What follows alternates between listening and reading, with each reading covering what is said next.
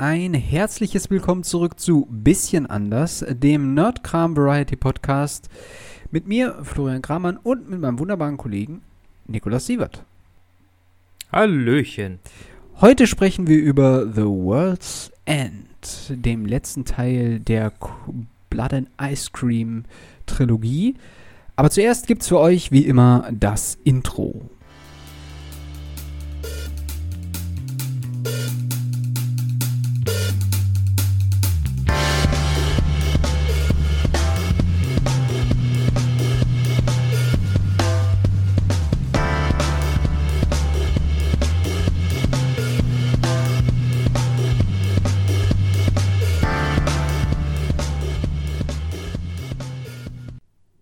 Weißt du was? Ich hätte mir noch ein Cornetto holen müssen, damit ich den Zuhörern jetzt richtig schön ins Ohr schmatzen kann. Ja, ich hab's auch vergessen. Wobei der, Hi- der Hinweis aufs Cornetti-Eis kam ja wirklich sehr, sehr weit am Ende des Films. Ganz, ganz am Ende, aber das ist ja offensichtlich. Ja, einige Lebensmittel vermisse ich.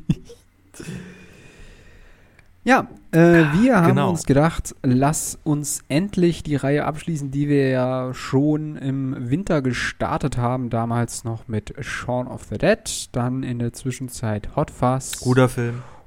Auch ein guter und, Film. Äh, jetzt äh, beenden wir die Blood and Ice Cream äh, Trilogie, wie ich es gesagt habe, mit The World's End, dem letzten Teil von Edgar Wise, äh, Edgar White und Edgar Simon Wright. Peck und Nick Frost. Der ist ja auch immer dabei. Auch ein sehr guter Film, wenn auch etwas erwachsener The World's und gehoben. The World's End findest du gehoben. Das ist ein Meisterwerk der Literatur und Dramaturgie. William Shakespeare würde vor Neid erblassen. ja, also dann ähm, lass uns mal loslegen mit der Sauftour. Okay, also, worum geht es in The World's End? In The World's End geht es um Gary King, der äh, wortwörtlich der King an seiner Highschool ist, Ende der, nein, Anfang der 90er. Ja. Und zusammen äh, mit seinen vier besten Freunden eine legendäre Sauftour antritt, äh, durch zehn Pubs äh, hinweg, in jedem ein Bier trinken, um, tja, keine Ahnung, das Leben zu feiern und äh, von der Jugend ins Erwachsenensein reinkommen. Allerdings hat es damals 1990 nicht so gut geklappt und der gute Gary und seine Freunde haben sich auseinandergelebt. Ja, sie äh, haben Äh. die Meile nicht geschafft, ne? Also es ging immer darum, äh, es gibt zwölf Pubs in der Stadt und sie müssen jeden abklappern. Und äh, damals war es dann so, dass äh, sie es nicht ganz gepackt haben, sind dann, glaube ich, beim neunten oder so gescheitert und haben sich Nee, beim fünften. oder beim fünften oder I don't know, also relativ. Fünften. Nee, nee, beim fünften nicht. Also sie sind schon weitergekommen, aber egal. Sie sind gescheitert, sie haben es nicht geschafft und alles beginnt äh, mit äh, Gary, der wesentlich älter ist mittlerweile.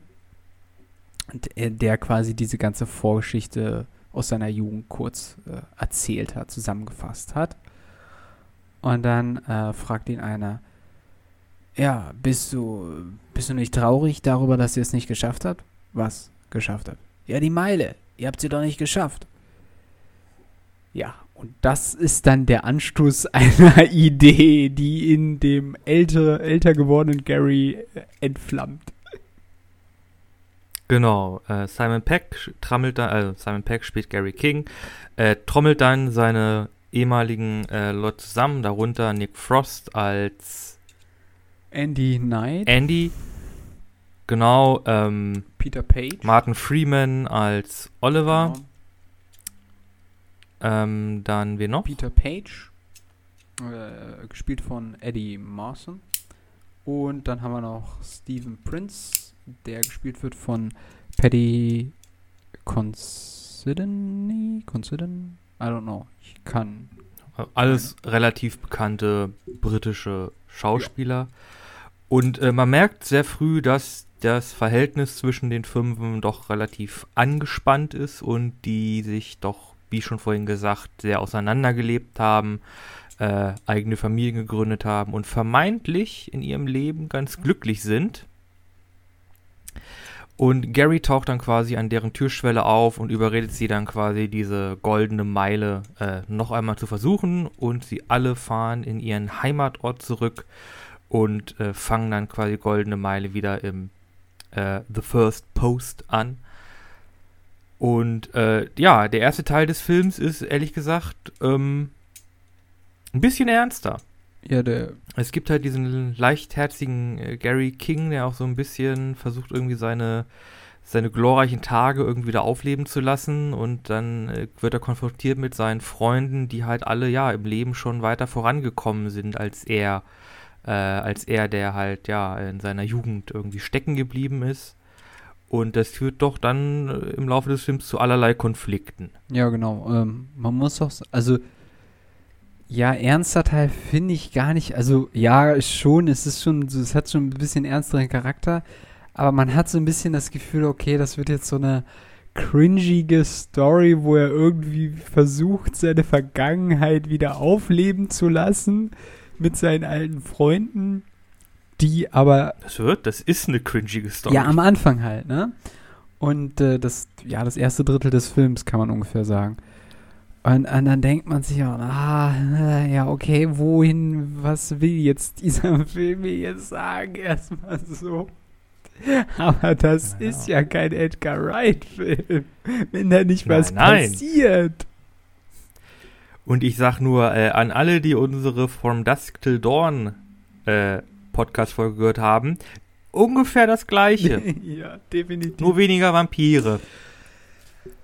Äh, und die machen halt ihre Pub-Tour und äh, diskutieren sich ein bisschen aus, bis dann quasi der Point of Change kommt und äh, die Freunde in einer Toilette von einigen Teenagern angegriffen werden. Ja.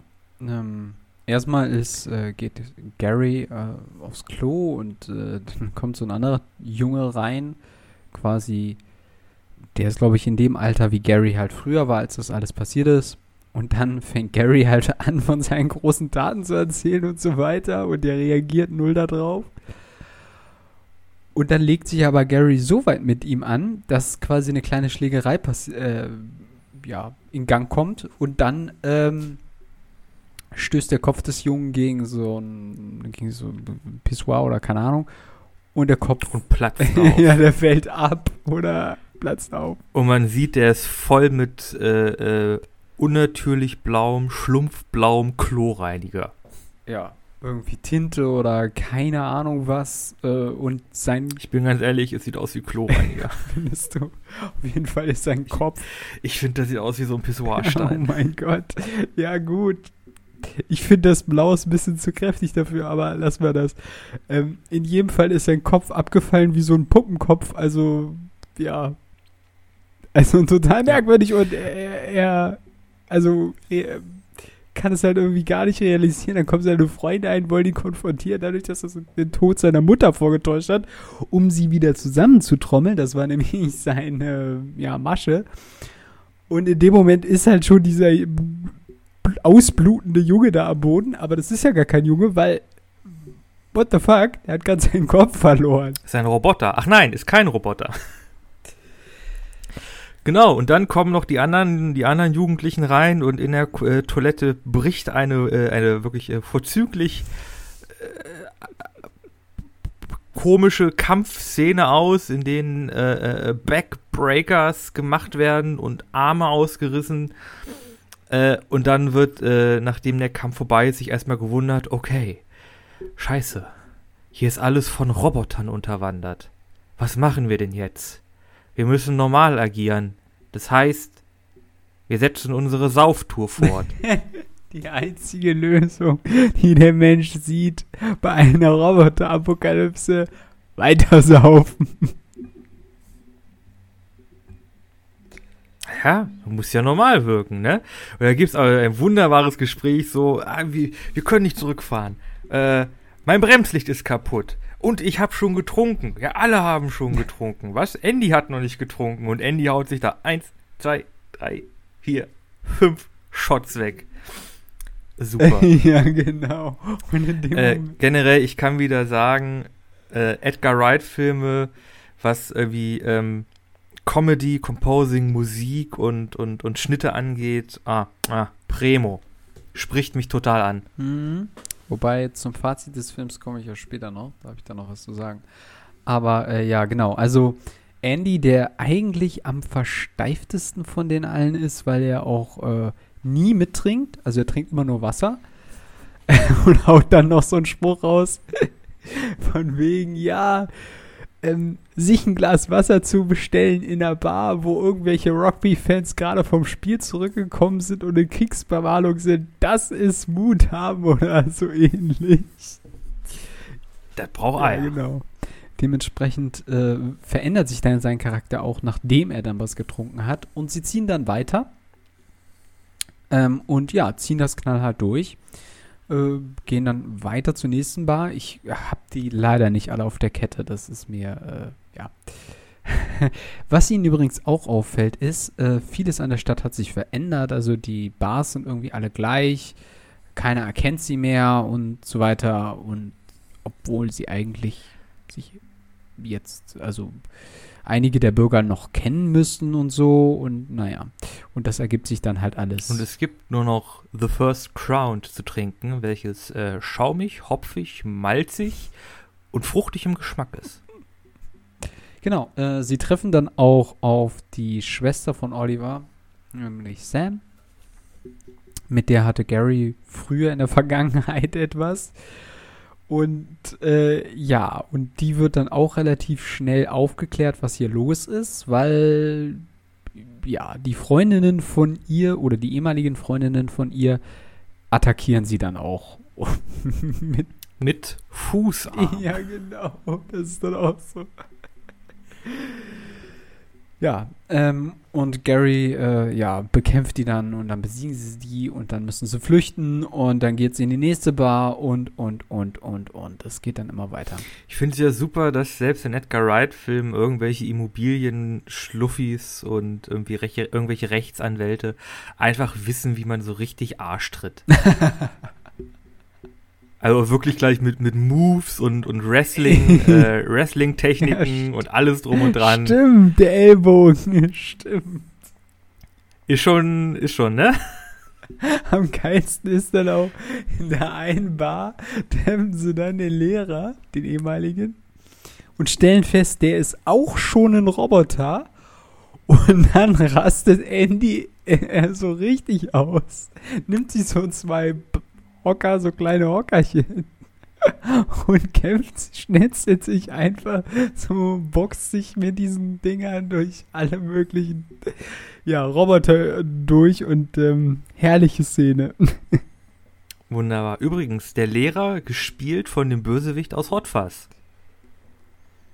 Ähm, Pierce Brosnan? Der Pierce- Supermarktbesitzer. Nein, Pierce Brosnan? Nicht? Pierce Brosnan spielt doch nicht in Hot Fuzz mit. War das Pierce Brosnan? Ja, also der spielt auf jeden Fall in The World's End mit. Und nein, Ah, Oh bei shit. Hot Fuzz war Ja gut, so nee, dann habe ich die verwechselt. Ja, ja. Nee, ähm, ja, und das eskaliert dann immer weiter. Ähm, und dann treffen sie den, also einen alten Rentner, der schon immer irgendwelche Verschwörungstheorien von irgendwelchen Aliens, die gelandet sind und so verbreitet hat. Und der klärt dann den einen, den, den, ähm, Steve klärt dann auf, was hier passiert ist und dass die quasi die ganze Bevölkerung ausgetauscht haben und dass sie extrem aufpassen müssen und so und dass sie das vielleicht auch mit ihnen vorhaben. Ja, und äh, das äh, ist dann schon im vollen Gange, weil sie dann in irgendeiner Bar gelandet sind, wo dann irgendwelche Schulkiddies da feiern und so und ja. Mhm. Und es sind übrigens keine Roboter, denn Roboter sind Sklaven. Denn das Wort Roboter kommt vom russischen Robotnik, was Sklave bedeutet. Und, es sind kein, und diese Roboter sind keine Roboter, also keine Sklaven, weil sie glücklich sind. Mm. ja. Willst du weiter zusammenfassen? Äh, mach du noch mal ein bisschen weiter. Okay, ähm, dann schaffen sie es gerade noch so aus dieser Schoolbar raus oder Diskothek. Und äh, während dieser ganzen Sauftour schafft es halt wirklich Gary jedes Mal mindestens ein Ale zu leeren. Ich weiß gar nicht, wie viel ist das? 04 oder 05? Nee, 05 kann das nicht sein, das wäre zu viel. Wie viel ist Ich glaube, das ist null, ich glaube, das ist ein Pint immer. Also ein, ein Pint? Pint ist, glaube ich, ein 05er. Pint ist 05er? I don't know. Ja. Also auf jeden Fall ist das ganz schön viel. Also ich meine halt 12 Bars, wenn man in jedem Minimum einen halben Liter trinkt, dann ist da aber schön Hacke. Also bei 6 Liter bist Bier. Du, bist du schon mal bei 6 Litern, ne? Ja, dementsprechend äh, torkeln sie dann auch nur noch weiter. Sam versucht sie dann zu überzeugen, irgendwie äh, doch einfach wegzufahren und aus der Stadt zu flüchten. Doch äh, das lehnen die dann ab oder keine Ahnung. Und dann merkt man schon innerhalb der Gruppe irgendwie der Martin Freeman, der, der Bruder von Sam ist, der den Oliver äh, spielt, der ist irgendwie noch erstaunlich nüchtern dafür, dass sie schon so viel getrunken haben. Übrigens, ein Pint in Großbritannien und Irland entspricht ungefähr 0,5683 Litern. Oh. Also sogar noch mehr als ein halber Liter. Oh, ein bisschen das ist, mehr. Äh, natürlich. Hui, das ist dann äh, Halali. Da hast du aber ordentlich ein Sitzen. Ein, ja, und dazu genau. noch Shot. ja, ja, gut, ja, das hat ja nur der Andy getrunken. Und nichts auf, genau, und, ähm, und auf nüchternen Magen. und auf nüchternen Magen, ja, genau. Und, ähm, genau, lange Rede, kurzer Sinn. Dann kriegen sie halt plötzlich mit, der Oliver ist auch schon Roboter. Und ba, ba, ba. ich weiß, ich weiß gar nicht, wann das passiert ist, aber ich glaube, in der einen Bar geht er nämlich alleine auf Toilette und da wird er, glaube ich, ausgetauscht. Ich glaube, auch da haben sie ihn dann erwischt. Weil nämlich am Anfang des Films wird nämlich gesagt, er heißt eigentlich, sein Spitzname ist Omen, weil er irgendwie so ein komisches Muttermal an der Stirn hat. Und dann aussieht wie eine 6. Und dann, als sie sich, genau, und als sie sich wieder treffen, sagt er, ja, es gibt ja mittlerweile Laserpointer, was weiß ich, weg gemache. Und er hat sich das wegmachen lassen. Und als er sie dann wieder quasi nach dieser Bar wieder trifft, da oder wo er da zwischenzeitlich auf Toilette war, keine Ahnung, hat er nämlich dieses Muttermal wieder. Und dann ist es Andy, der quasi die Hälfte des Schädels wegschlägt. Ja, und dann kommt es zu der entsprechenden Barszene, wo er dann nochmal richtig abgeht und laut schreit, ich hasse diese Stadt. Äh, und ja, dann kämpfen sie nochmal eine Runde, während äh, Gary versucht, sein Bier zu leeren. Ich meine, er ist ja auch schon fast durch. Ich glaube, nach dem Pub fehlen ja nur noch zwei. Ja, ja, also es geht dann dem Finale zu. Man muss dazu sagen, sie verlieren dann immer mehr Leute auf dem Weg zu den letzten Bars. Sam haben sie in der Zwischenzeit schnell in ein Auto gesteckt. Die sollte dann einfach selber von der Stadt aus der Stadt rausflüchten. Und dann ähm, ja, dann verlieren sie auch noch ähm, den, äh, den Peter Pack, den verlieren sie dann auch noch und äh, dann auch noch den Steven. Aber der taucht später nochmal auf und konnte sich irgendwie befreien. I don't know wie, aber irgendwie hat er es geschafft. Naja, also lange hat er dann auch nicht mehr durchgehalten. Ja, keine Ahnung. Der tauchte ja quasi dann nochmal vor einer Horde von Robotern auf, äh, ist mit dem Auto quasi angekommen, aber wurde dann auch überwältigt. Ja, ja, aber ganz am Schluss ist ja nochmal unten in dieser, äh, in diesem komischen Loch da mit den anderen mit dabei irgendwie. I don't know wie. Ja, stimmt. Ich weiß es auch nicht. Egal. Auf jeden Fall, es geht dann immer weiter. Wie in allen Edgar White-Filmen bleiben dann nur noch Simon Peck und äh, Nick Frost übrig. Und sie sind im World's End und wollen das letzte Pint zapfen äh, Gary will das. Oder Gary will das letzte Pint zapfen. Andy hindert ihn daran. Und er legt den Hahn um und es kommt kein Bier raus. Dafür kommt Offenbarung St raus. Stimmt. Denn ja, äh, ja, der ja. Bar, äh, die, der, der Pub, nicht die Bar, der Pub äh, transformiert sich und äh, wird zu so einer Art Alien-Kontroll- Klon-Roboter-Grube. Base. Ding. Eine Ding. genau. Und Eine Untergrund-Alien-Basis. genau, die beiden was- werden quasi damit konfrontiert, dass ähm, äh, New Haven, nee, Newport Haven, Mhm. äh, quasi als ähm, Satellit dafür dient, äh, die Menschheit zu erobern. Denn äh, die Erde ist ein Schandfleck in der Galaxis. Denn wir sind der unzivilisierteste Planet, den es gibt. ja. Und dazu Da sage ich, keiner gibt dir das Recht, über uns zu urteilen. Wir, unser Planet, unsere Gesellschaft wurde auf Versagern aufgebaut. Und wir sind stolz drauf. Ja. Garys Wort.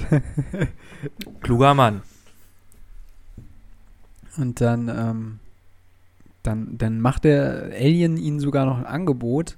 Hier, ähm, dann, dann stellt, kommt quasi der junge Gary als Roboter vor dem alten Gary und sagt, lass mich, dein junges Ich, immer fortbestehen. Und dann haut er ihn quasi kaputt und sagt, es gibt nur einen Gary King. Genau, Ja. für den einzig wahren. Genau. Und dann gibt es so eine richtig geile, unnötige, lange Diskussion mit dem Alien Master. I don't know, wer das ist. Übrigens sehr coole Synchrostimme. Ich glaube, da haben die die Synchrostimme von Elrond genommen, aber frag mich nicht, wer das ist auch im Deutschen. In jedem Fall sehr amüsant. Und dann sagt er einfach, euch ist nicht zu helfen. Scheiß drauf. Ja, geil. Ja, die Menschen sind halt unbelehrbar. Ja, und dann ähm, jagt er diese Alien-Station in die Luft und sie flüchten dann noch. Und dann taucht Sam plötzlich auf im Auto und sagt, äh, und dann fragen die anderen, warum bist du nicht geflüchtet? Ja, ich habe mich auf der 39. verfahren. Bin wieder zurückgefahren. Müssen ja nochmal ein Klischee einbringen. Genau, und dann ähm, ja, hauen sie halt gemeinsam mit dem Auto ab, flüchten dann vor einer Mega-Explosion und dann schalten wir quasi rüber zu äh, Andy, der dann in so Lumpen gepackt an so einem Lagerfeuer unter einer Brücke irgendwie so Schulkiddies oder keine Ahnung, so Jugendlichen irgendwie die Story erzählt. Wir wissen nicht, wie viel wir verloren haben. Denn der Kontakt zum Rest der Welt ist abgebrochen. Wir mussten uns daran gewöhnen, ein neues Leben zu leben und organisch an und äh, organische Pflanzen anzubauen. Aber ganz ehrlich, es gibt keine Lebensmittel aus der alten Welt, die ich vermisse. Das Cornetto fliegt vorbei. ja, genau, außer eins. Ja, und was aus den anderen geworden ist. Und dann fängt er dann zu erzählen. ähm, Und dann, äh, ja, was mit Gary passiert ist, ich weiß es nicht. Manche sagen, er wäre nach Newport Haven zurückgekehrt. Aber das glaube ich nicht. Was sollte er da? ja, und dann kommt halt nochmal der schöne Schlusseinspieler, wie er in einer Bar auftaucht. Mit Schwert auf dem Rücken. ja, genau. Oh Gott. Und mit den jungen Roboter-Ersatzfreunden quasi in eine Bar mit muskelbepackten, kriegsbemalten ähm, Madnex Raidern. Dudes. Der, und er bestellt, wie könnte es auch anders sein? Ein Wasser. Und dann gibt's natürlich noch den Anmods. Ey, ohne holen. Die wollen wir hier nicht. Und Gary dreht sich um und sagt, sprichst du über meine Freunde? Dann zieht er sein Schwert und Credits und geile Musik und oh, wunderbarer Ja, genau. Ähm, das war jetzt nochmal in ähm, etwas länger als 20 Minuten zusammengefasst, worum es in World End geht. Und wir haben ja schon zum Teil, Naja, wo, ein bisschen sind wir ja schon auf die Szenen wo es eingegangen. und so physisch weiter. drum geht. Ich glaube ja, der Film ist im Grunde eine etwas verspätete Coming-of-Age-Story. Coming of Age Story. Ja. Nee, weil, Also, ja, ja, sag du. Der Gary King, der hat halt diesen einen Moment gebraucht, um sein Leben quasi so einen Kickstart zu geben, um richtig durchzustarten. Und das hat in seiner Jugend nicht so richtig funktioniert. Und dadurch ist er irgendwie komplett abgestürzt. Also er hat ja, er hat ja wirklich im Grunde nichts aus sich machen können. Ja, er hat, also er war halt der King in der Schulzeit, wortwörtlich. Genau. Aber er wusste halt nicht, was danach folgt oder was für ihn danach folgt. Und dann, ja. Genau. Aber ich glaube, er hat halt diese, diese, diese Tour gebraucht, diesen Meilenstein gebraucht, um quasi zu sagen, okay, jetzt habe ich was erreicht, jetzt kann ich weitermachen. So, so als, als quasi als, als, als Zündung quasi zum Durchstarten hat er das irgendwie gebraucht. Und das hat halt absolut nicht geklappt beim ersten Mal.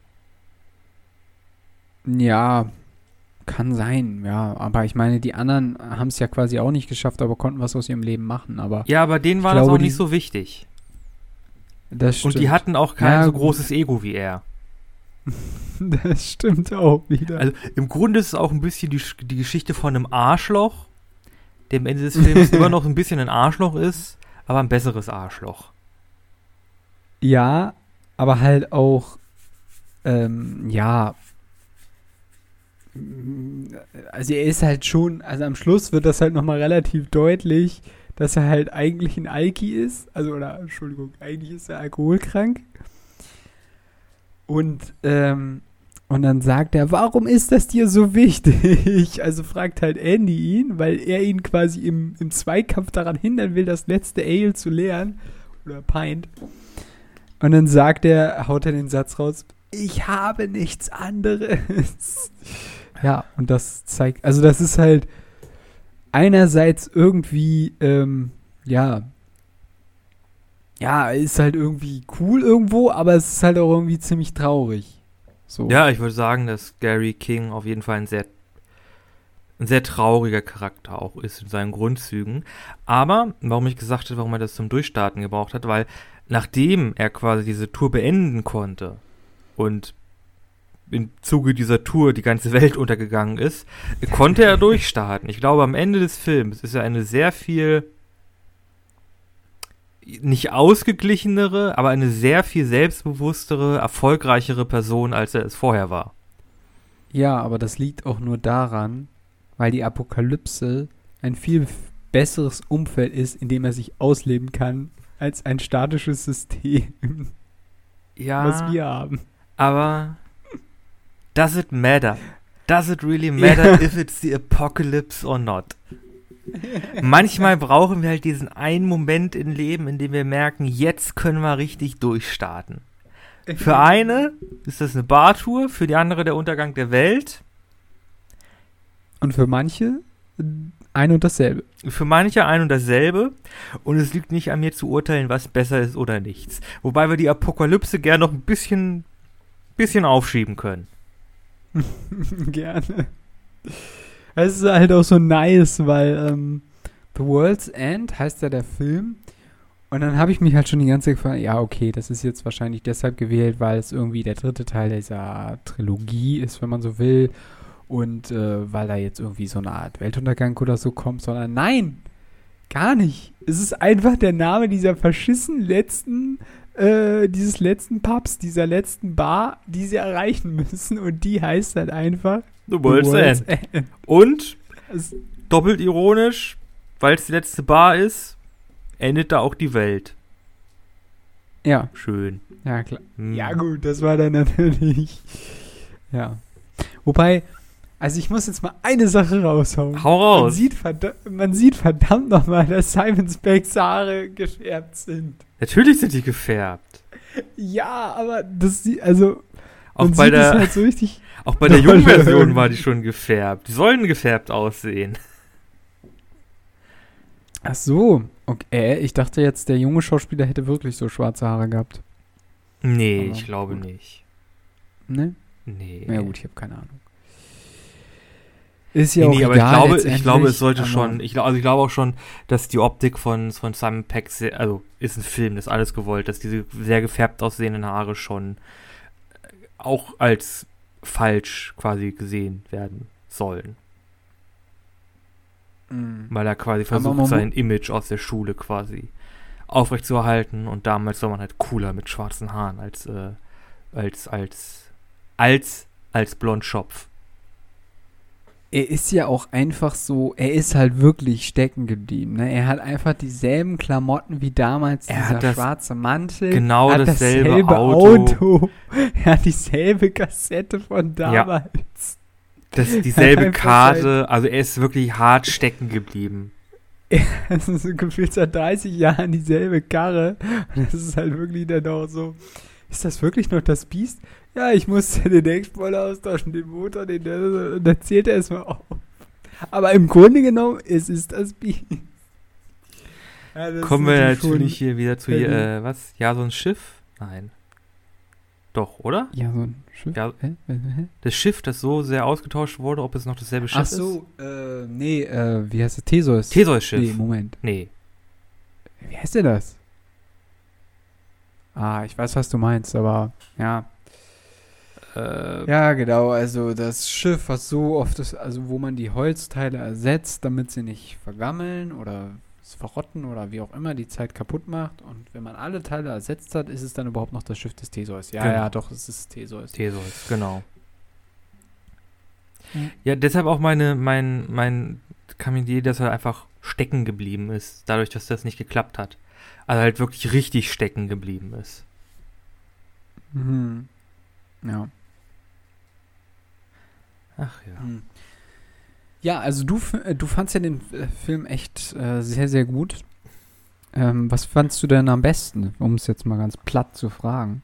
Ich muss ja sagen, dass einfach Simon Peck und Nick Frost für mich einfach, die funktionieren für mich einfach. Äh, dann noch zusammen mit Edgar Wright, das ist einfach, äh, die, die machen einfach Filme, die, ähm, ja, vor allem ästhetisch quasi das ansprechen, äh, was mir einfach richtig gut gefällt. Auch die, die schnellen Cuts, der Einsatz von, ähm, von Musik, der äh, von Edgar Wright kam, der ja wirklich auf die Spitze getrieben wird, dann später in Baby Driver ist einfach äh, wunderbar. Finde ich einfach super. Ist geil. Kann man machen, kann man gucken. Wobei ich sagen muss, dass The World's End vielleicht nicht der stärkste der drei Filme ist. Ja, das war eigentlich auch das, worauf ich vorhin hinaus wollte. Also für mich ist Hot Fuzz Tucken besser, muss ich Ja, einfach würde ich auch sagen. Ich finde ihn einfach irgendwie noch ein, noch ein bisschen stärker. Irgendwie. Ich glaube, Hot Fuzz ist noch ein bisschen absurder, ein bisschen abgedrehter und ein bisschen bromanciger. Ja, ja, genau. Hot, ja, ja, ja, definitiv. Ich finde halt, also das Problem bei The World's End ist so ein bisschen, dass dies, dass es dann irgendwann in so einer, äh, also Aneinanderreihung von Fight-Szenen, äh, also so eine Kette von Fight-Szenen gibt, die zwar schon irgendwie cool sind auch und auch lustig, aber die dann halt, also, also das ist, war halt dann bei den anderen beiden Filmen Da, hat, da hatte dann, so dann quasi aufs Ende hin konzentriert. Sag Ja, ich bei Hot. Fuzz, da hätte auch quasi dann noch jede, jede Kampfsequenz quasi ihren, ihren Sinn, wenn sie dann versuchen, da den, den Supermarkt dann zu stürmen zum Ende hin, äh, mit ihrer Einkaufswagenramme, dann hat das alles noch Mhm. Sinn gemacht, weil das diese verschwobenen Kultisten waren, die, also Sinn gemacht in Anführungszeichen, weil das dann diese verschwobenen Kultisten waren, die dann da mit ihren Fleischermessern äh, äh, werfen, während die da quasi in. Riot Gear da einfach durch müssen, um diesen, äh, um den Head Honcho, den Oberbösewicht da quasi dingfest zu machen. Das hatte irgendwie noch ein bisschen storymäßig mehr Relevanz, die Actionsequenzen. Und dann auch quasi ja, noch zum Schluss, wenn er dann versucht zu fliehen und der Schwan hinten im Auto auftaucht, das hat irgendwie mehr, mehr zur Story und zum Rest des Films äh, gepasst und sich verbunden gefühlt.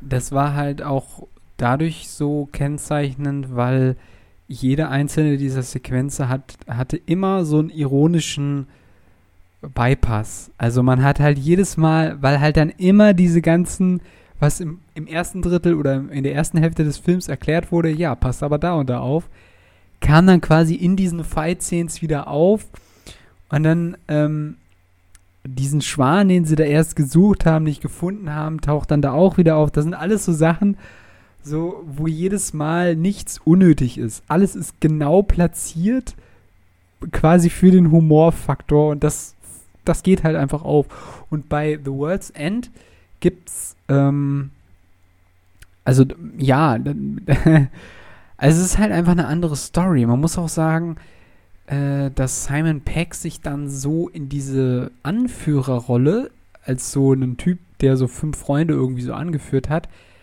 da habe ich ihn ehrlich gesagt auch nie so wirklich drin gesehen. Aber manchmal habe ich Ja. auch das Gefühl, er muss auch ein bisschen, also Simon Peck jetzt einfach persönlich, verarbeitet in diesen Rollen auch irgendwie immer so ein bisschen was. Aber gut, das ist wahrscheinlich jetzt eine ganz persönliche Einschätzung. Ja, da kann ich, da bin ich ehrlich gesagt nicht informiert genug, informiert genug, um da eine, eine Aussage zu treffen. Aber Das weiß ich auch nicht, keine Ahnung. ein Schauspieler bringt ja auch schon, also man hat ja in Shaun of the Dead schon gehört, also da, vom den Behind the Scenes gehört, ja, die Idee kam, weil wir halt da äh, in meiner Studienzeit haben wir da, haben die beiden, also Simon Peck und Nick Frost irgendwie zusammengelebt und hatten dann noch diesen Mitbewohner und dann kam halt die Idee mit den, mit den Zombies und so. Kann schon sein, dass da auch mit was reingeflossen ist, ja. Ich meine jetzt auch in, ähm, na, den Film mit Daniel Brühl, den du angesprochen hast. Mhm. Da ist ja, ich habe jetzt leider den Titel vergessen, da kommt ja quasi dasselbe vor. Den hat ja auch quasi Daniel Brühl geschrieben. Mhm. Äh, und er spielt ja quasi auch sich als Daniel Brühl. Und ja, also irgendwie Klar. verarbeiten die das das halt auch so. Ist ja, Ja. ich meine, ich verarbeite meinen kreativen Sachen, wenn es jetzt nicht gerade irgendwie thematisch mit dem Podcast ist, ja auch irgendwie persönliche Erfahrungen und so. Und das ist, glaube ich, bei allen Mhm. Kreativen, oder du, du schreibst ja, ist ja wahrscheinlich auch bei, bei allem kreativen ähm, Vorhaben irgendwie ein bisschen so, dass man von dem zieht, was man einfach kennt und versteht. Ja. Ja, ja. Mal eine andere Sache. Ich habe, also was der Film gut macht oder Mhm. was er zumindest bei mir ausgelöst hat, war wirklich so wieder dieses Zusammenkommen der alten Kumpels von damals. Also ich meine, für uns ist es ja jetzt noch nicht so lange her, erstaunlicherweise doch schon länger, aber ähm, ich- Also im Gott, Meat ich will, Space ich will nicht haben- auf die Jahre achten. Im bei Space haben haben wir uns das letzte Mal vor zwei Jahren oder so gesehen.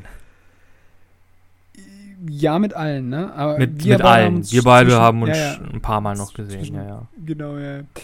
Nee, aber ähm, genau, also das ist ja das, was, was der Film ganz gut macht. Also wenn wirklich ähm, Männer das gucken und so eine Freundestruppe damals hatten, dann geht das vielleicht zum Teil auch ganz gut auf, dass man sich damit identifizieren kann. Jetzt vielleicht nicht, dass man jetzt tatsächlich so eine Runde mit durch zwölf Pubs gezogen hatte. Also, das Also ich würde sagen, nicht, wenn wir mal wieder in der Heimat sind, suchen wir mal, gucken wir auf Google Maps, was gibt's hier alles für Bars? Und dann würde ich mal sagen, tingeln wir von einer zur nächsten. In jeder mindestens ein Glas. Oh, oh, ich glaube, das halte ich nicht aus, aber gut. Ähm. Nachher wachen wir irgendwo am Bahnhof auf. Ah, In der Schaffnerkabine. Solange wir den Zug nicht bewegt haben, ist alles gut. In Düsseldorf. ja, genau. Nee, in Bielefeld. Gibt's die Stadt überhaupt? Ich weiß es nicht. Bielefeld? Ich Bielefeld es gibt's nicht. wahrscheinlich irgendwo. Nee. Kennst du nicht den Witz mit Bielefeld? Äh, das ist das, Ich, das Bielefeld am Arsch der Welt ist, oder wie? nee, nee. Da wird doch immer gesagt, Bielefeld, die Stadt, die gibt's doch gar nicht. Ach so. Das ist doch eine Lüge. Egal. Ähm, nee, aber ich wollte eigentlich nur auf den Punkt hinaus, diese Bromance-mäßige Zusammenkunft aller alten Kumpels äh, geht für mich auf. Punkt. So. Ja, würde ich auch sagen. Ich muss auch sagen, wir brauchen mehr Filme mit Bromance. Das ist einfach, das ist einfach richtig wholesome. So eine richtig schöne Männerromanze. jo. Hier, Ist ja auch so, so richtig gute Anspielung ist ja auch an der einen Stelle, sagt er so, ich bring die Band wieder zusammen. ja, Blues Brother Anspielung, genau. Muss, muss halt, ne? Ja, klar, also. Nee, das hat ja auch recht gut gepasst. Genau. Wir brauchen aber, Ja, äh, jetzt. Ja. Okay. Ich sag meinen Punkt. Mach. Also, im ersten Film haben sie gegen Zombies gekämpft. Im zweiten Film haben sie gegen Kultisten gekämpft. Und im dritten Film, wie könnte es anders sein, kämpfen sie gegen Roboter. Slash Aliens. Slash Aliens, ja genau. Am besten ist dann auch die, ähm, die Nachfrage von Gary an diesen Alien Master. Ja, ihr tut so, als ob ihr unsere Freunde wärt, aber wie viel von der Bevölkerung von New Port Haven habt ihr ausgetauscht? Hm. Ja, alle außer diesen einen Rentner, zwei Zwillinge und noch irgend so ein Dude. Ja, es hieß ja auch, die Erde ist der chaotischste und unterentwickelste Planet in der gesamten Galaxis. Ja, stimmt. Da muss man wohl eine Menge austauschen. Das ist auch so dieses Gespräch am Ende mit diesem, mit diesem Alien Master oder Lichtmaster, I don't know. Das ist so herrlich. Das ist so herrlich komisch. Der sagt, äh, ich finde auch einfach die, die, die Auflösung so geil, dass er einfach sagt, nee, ich hab die Schnauze voll, fickt euch, ich mach das jetzt nicht mehr, ich gehe nach Hause. Finde ich super, Ja, genau. ist geil. Brauchen, brauchen wir mehr von. Äh, Einfach mal so eine ernste Situation nicht ernst nehmen. Genau. Äh, wobei ich ansprechen muss, der Film hat ja doch relativ äh, viele Parallelen zu The Body Snatchers. Kennst du den Film Nee, oder den eine der. Verfilmungen? Okay. Mhm.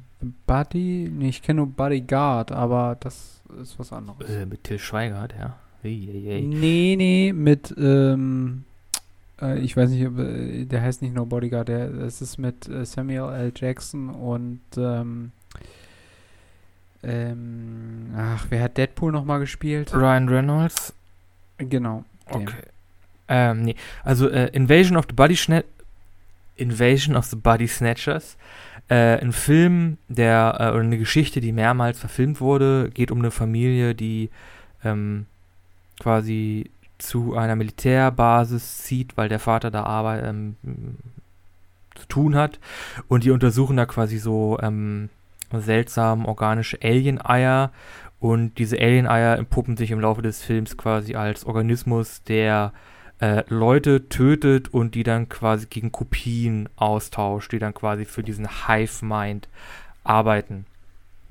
Und da gibt es auch eine sehr, sehr prägnante Szene, wo dann quasi eine der wenigen äh, noch menschlichen Figuren versucht, sich irgendwie wegzuschleichen, irgendwo durchzuschleichen und dann ähm, quasi ertappt wird und einer dieser Body Snatchers hebt halt den Finger und stößt halt so einen Schrei aus, so einen ganz äh, äh, gählenden, metallenen und dann stürzen sich halt alle alle ausgetauschten Leute wie so ein Schwarm quasi auf diese auf diese Person oder rennen auf diese Person zu und die flieht dann.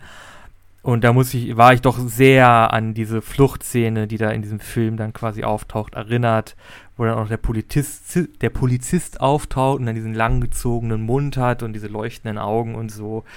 Äh, ich habe da doch irgendwie eine, eine, eine große Parallele zu äh, Invasion of the Body Snatchers äh, gesehen oder ja, Okay. erkannt. Ja, irgendwie kommt mir das jetzt doch ein bisschen bekannt vor, aber ich kann mich da nicht mehr genauer dran erinnern, ob ich das jemals richtig gesehen habe, vielleicht nur so reingeguckt. Ja, ja, also das war dann schon auch, dass dann die Augen geglüht haben, der Mund hat geglüht, das war dann auch echt. Und dann kam ja wirklich auch Mhm. noch aus dem Nichts diese großen Roboter, die so komisch geometrisch aussahen. Und da kam Einer kam. Einer, genau. Und da, da war für mich halt klar, okay, jetzt ist es doch irgendwie From Dusk Till Dawn. Wir haben halt am Anfang irgendwie eine Art, eine, eine, ein Freundschaftsdrama äh, und Coming of Age gehabt. Und jetzt so ab, ja, das war, glaube ich, grob ab der Hälfte oder so, haben wir jetzt hier diesen Alien-Invasionsfilm. Also halt auch wirklich diesen Mhm. richtigen Alien-Invasionsfilm, wo das ganze Dorf ausgetauscht ist und alle mit Taschenlampenaugen rumrennen. Ja. Was ich ähm, auch gut fand, war, oder was ich so erstaunlich fand, war, dass ähm, der Nick Frost unheimlich gut zu Beginn äh, der Story in seine Rolle aufgeht, als doch relativ ges gesettelter, ähm, ja, wa- wa- was macht er eigentlich? Er arbeitet in einer Versicherungsfirma oder sowas, ne? Also der ist da, Rechtsanwalt für Familienwesen. Irgendwie so. ja, also au- auf jeden Fall ein hohes Tier auch in seiner Kanzlei und so weiter. Und ähm, er ist wirklich so der, auch so ein bisschen, ja, Snob würde ich nicht sagen, aber halt schon so der so, sei jetzt mal vernünftig, werd jetzt mal erwachsen. Ja. Und da, äh, das fand bisschen ich so interessant, sind die, glaube ich, alle. Ja, ja, ein bisschen. Aber halt so, ähm, also was ich halt interessant fand, war, dass er am Anfang des Films ja wirklich noch sehr klar auch gegen Gary war. Also, dass Simon Peck und Nick Frost im Gegensatz zu den anderen Filmen, ähm, äh, ja, nicht direkt Bromance-mäßig drauf waren. Also gut, in Hot Fuzz waren sie auch nicht direkt am Anfang irgendwie äh, sofort ein Team. Aber da ging schneller. Ähm, genau, genau. Und da war er ja, da hat er schon noch eine klare Grenze gezogen. Und das löst sich dann relativ schlagartig dann auf, nachdem er dann halt die, nachdem sie diese Roboter auf der Toilette fertig gemacht haben und äh, sie dann, ähm, er dann diese ganzen Shots leert und dann betrunken wird und dann äh, doch plötzlich wieder der alte Kumpel von ähm, ja, von, von Gary wird, weil er ja wohl auch irgendwie, also der Andy ja wohl auch irgendwie so eine Trinkervergangenheit hat, weswegen er ja ursprünglich eigentlich auch nur Wasser bestellt hatte. Ne? So hatte ich das jedenfalls verstanden. Oder habe ich das falsch interpretiert? Ähm, ja, ich glaube, dass er schon ja so eine, ein Alkoholproblem hatte und dann irgendwann mit seiner Frau in einen, in einen Autounfall gekommen ist und sich die, da, die beiden dadurch quasi getrennt haben. Und da war für ihn dann, glaube ich, Schluss. Nee, ab jetzt ist Alkohol gar nichts mehr, jetzt ist Schluss. Hm, ja, so. Okay. Also entweder ist mir das durchgerutscht oder ähm, Ich glaube, das wird auch nie explizit in dem Film gesagt. Das heißt ja immer so, oh, äh, Am Anfang hieß es so immer so, oh, tut mir leid, dass ich einen Unfall angesprochen habe. Und ach nee, er- der trinkt ja nicht mehr seit diesem einen Vorfall. hm, Und dann ganz, äh, er wird ja einmal angesprochen, du warst doch verheiratet, ja, jetzt nicht mehr. Und ganz am Ende heißt es ja, er hat seine Frau wiederbekommen. Oder sie haben wieder zusammengefunden. Ja, er kämpft um sie oder so, weil er sie verlassen hat oder irgendwie so ähnlich, ne? Genau. Also, Also es wird, Ja. glaube ich, nicht so explizit im, im Film gesagt, was zwischen den beiden vorgefallen ist, aber dass die halt, dass da halt irgendwas, äh, irgendwie irgendwas war. Ja.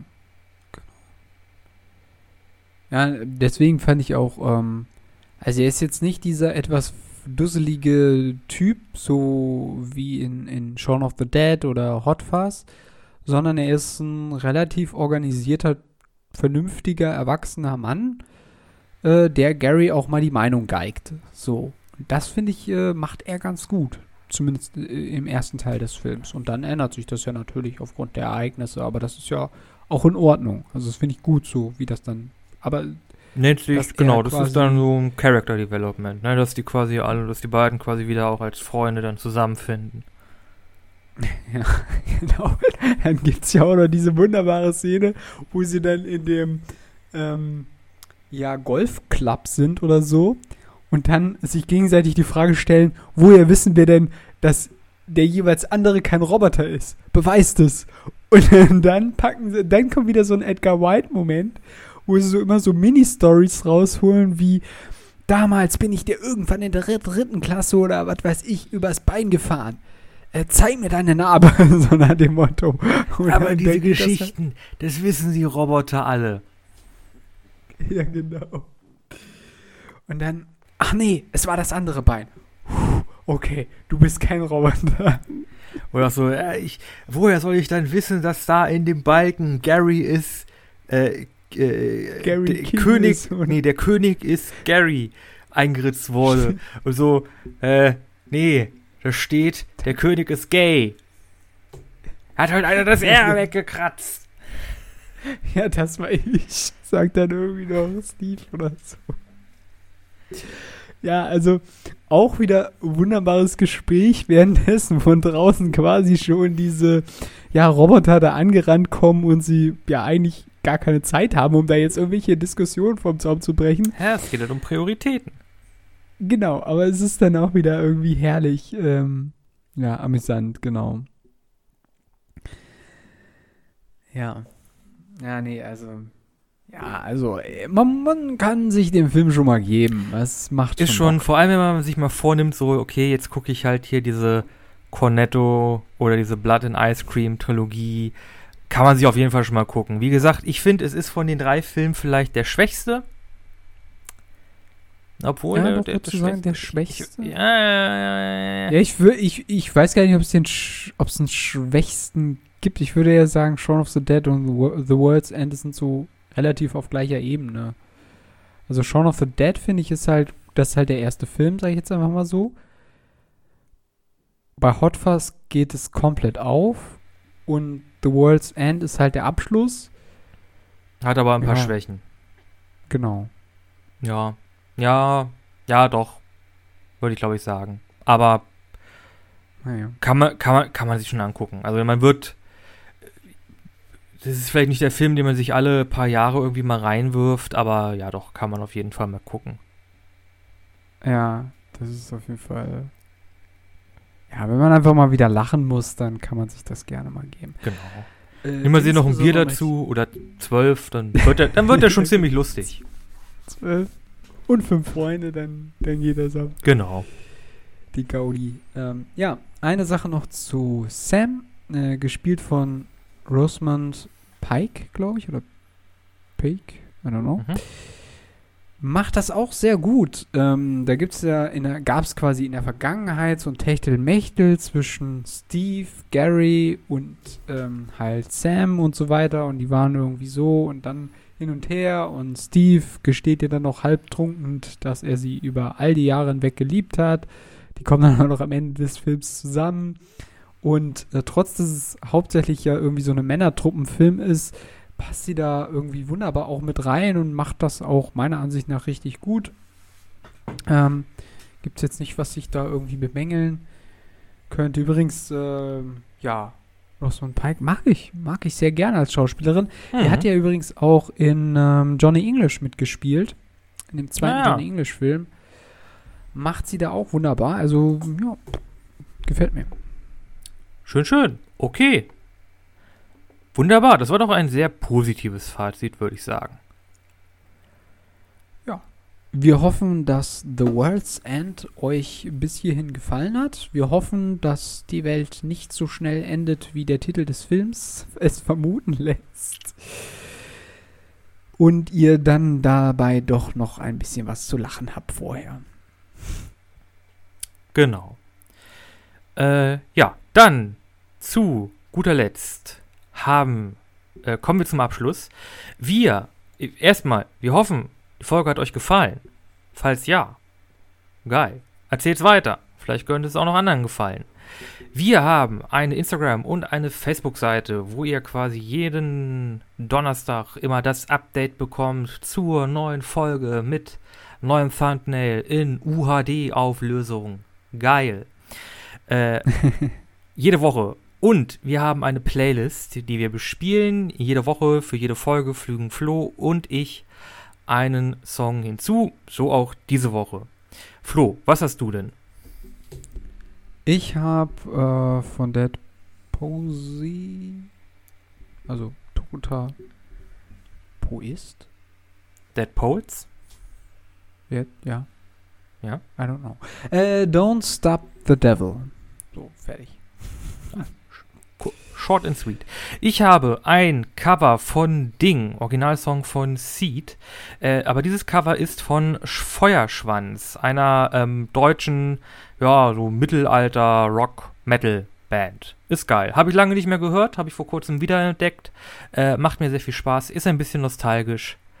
Äh, kann man sich anhören. Also hast du den Song lange nicht gehört oder hast du die, Die Band. Band. lange nicht gehört, bist auf diesen Song gestoßen und fandst den jetzt cool? Ich habe die Band lange nicht mehr gehört. Okay. Ja, gut, dann bleibt uns eigentlich nur noch zu sagen, wir sind für diese Woche dann auch raus. Wir sind raus.